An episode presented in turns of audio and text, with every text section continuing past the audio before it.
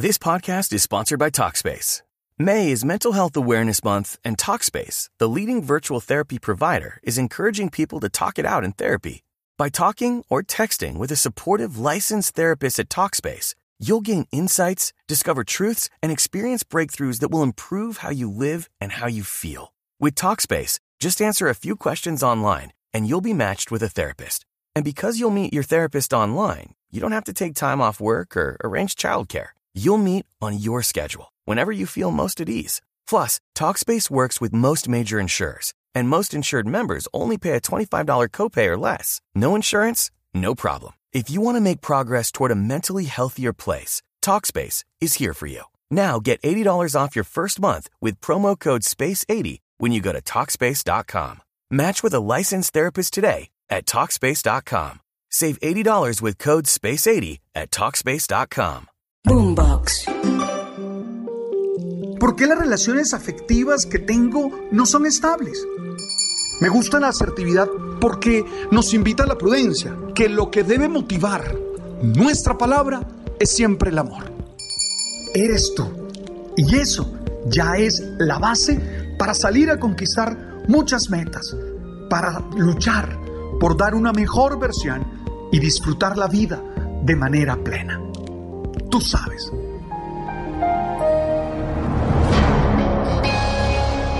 Tú estás llamado a ser feliz. Y eso supone resolver, superar las dificultades que a diario tienes. La felicidad no es ausencia de dificultades o conflictos. La felicidad es realizar nuestro proyecto, tener una vida con sentido, disfrutar la existencia aún en medio de esas situaciones adversas y limitantes que muchas veces experimentamos. Por eso, a diario, tenemos que entrenarnos en la resiliencia, es decir, en la capacidad de levantarnos cuando caemos, de superar las bardas, los obstáculos que aparecen en la vida, de ser capaz de mantenernos sanos en medio de tanta enfermedad y de tanta dificultad. ¿Cómo entrenamos en resiliencia? Es decir, cómo desarrollamos esa habilidad que nos permita ser fuertes, que nos permita ser capaces de mantenernos firmes y construir con sentido, con propósito nuestra vida. Te propongo cinco tareas en ese ejercicio de entrenamiento. El primero es conocer, aceptar y desarrollar nuestras fortalezas y nuestras habilidades. Tú no podrás ser fuerte, tú no podrás ser firme, tú no podrás ser resiliente si no conoces, aceptas y desarrollas tus habilidades, tus capacidades. Eso implica que estés en un proceso de autoobservación, que seas capaz de tener conciencia de ti y de entender qué es lo que sabes hacer, en qué espacios puedes realmente desarrollar todo lo que eres, todo lo que tienes. Si tú no eres consciente de tus habilidades, de tus capacidades, si tú no las aceptas, si tú no las desarrollas, no vas a poder enfrentar los problemas. Vas a creer que eres una persona incapaz. Vas a creer que eres una persona que no tiene cómo superarlas. Y muchos se enfocan en sus necesidades, en sus carencias, en sus limitaciones y claro, terminan siendo vulnerables y muy débiles ante cualquier adversidad. Por eso, el primer entrenamiento tiene que ver con esos momentos de autoobservación, de silencio, en el que tomas conciencia de lo fuerte que eres. Porque tú eres una mujer fuerte, porque tú eres un hombre fuerte. La segunda tarea es tener conciencia de la vida toda. Nosotros no podemos vivir una vida que no existe. Algunos han supuesto que la vida es caminar sobre las nubes, que la vida es no tener altibajos, que la vida se da en un viaje placentero, tranquilo, donde no hay sobresaltos. Eso es vivir en un mundo que no existe. Tú tienes que tomar conciencia que la vida es esto, donde hay aburrimiento, donde hay fracasos, donde hay peleas, donde hay miedos, donde hay dolores, pero también hay placeres, también hay éxtasis, también hay todas esas cantidad de situaciones que nos llenan de bienestar. Toma conciencia de la vida. No tengas miedo de los nudos que se arman, forman parte de la existencia. Cuando tengas un conflicto con tu pareja, no, oh, oh, no, forma parte de la relación. Cuando hay un problema laboral y te dicen, mira esto y esto, no diga por Dios, oh, se acaba el mundo. No, forma parte de el entrecruce de relatos, de proyectos, de sueños, de maneras que tenemos los seres humanos. Toma conciencia que el conflicto es útil y es necesario en la vida. Solo cuando tienes esa conciencia puedes enfrentar lo que viene. La tercera tarea es siempre generar unas redes de apoyo. Uno tiene que tener personas con las cuales uno conecta emocionalmente y con las cuales uno genera una sinergia, una ayuda que le hace superar dificultades. Eso hay que saberlo detectar y hay que saber cuidar esas relaciones. Ah, no son 10, no son 20, no son 30 personas, no, son pocas.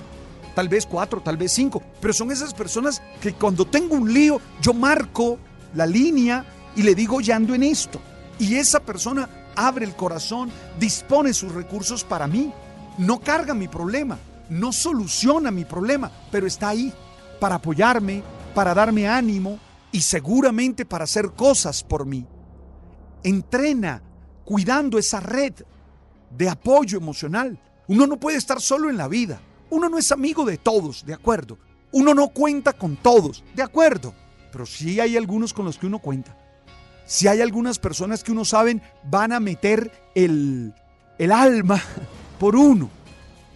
Y entonces uno entrena cuidando esas relaciones. Cuarto, uno busca que haya salud integral.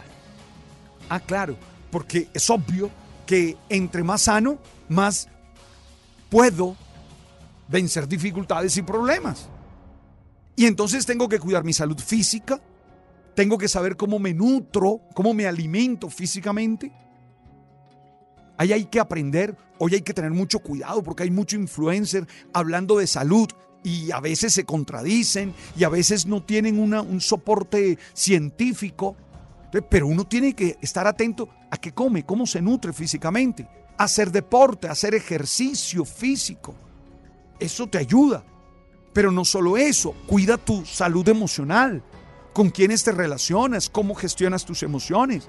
Pero no solo eso, también cuidas tu salud espiritual. A quién escuchas, qué crees, cómo trasciendes. Eso es fundamental. Sin salud integral, vas a estar más débil, vas a ser más vulnerable a las dificultades, a las adversidades y no vas a poder vencer. Y lo quinto es tener una experiencia espiritual. La quinta tarea es entrenarte en experiencias espirituales que te impulsen a ser mejor, que te fortalezcan interiormente, que te fortalezcan en tus habilidades, que te ayuden a saberte amado, a saberte valorado. Cuidado, a veces hay experiencias espirituales que lo que hacen es ponerte unos fardos pesados y lo que hacen es achicarte, achicopalarte, hacerte doblar. Y no, lo que necesitamos es una experiencia espiritual en el que yo me sienta amado, valorado, reconocido, en el que se me ofrezca sentido de vida, en el que se me ofrezca fuerzas para vivir. Ahí hay cinco tareas para que te entrenes en tu resiliencia, porque tú eres una mujer capaz. Yo te miro a los ojos y te digo, tú eres capaz. Tú no eres una simple víctima que no sabes cómo solucionar el problema. Tú eres un hombre capaz, tú tienes fuerza, en ti hay cómo salir adelante. Es el momento de creerlo, pero hay que trabajar en eso. Y hay que entrenar en eso. Hay cinco tareas muy precisas para que entrenes en estas habilidades y situaciones. Oye, gracias por estar allí. Yo soy feliz cuando ustedes comparten este episodio con muchas personas. Soy feliz cuando me escriben, ustedes que escuchan el podcast, a y me proponen temas y me hacen preguntas. Eso me alimenta, esa es una retroalimentación chévere para seguir trabajando y preparando este diálogo, este mensaje que busca ser alimento del alma y del espíritu. Estamos en Deezer. ¡Qué emoción! Toda la comunidad de Deezer que nos escucha. Estamos en Spotify y estamos también en Apple. ¡Hey! Tú sabes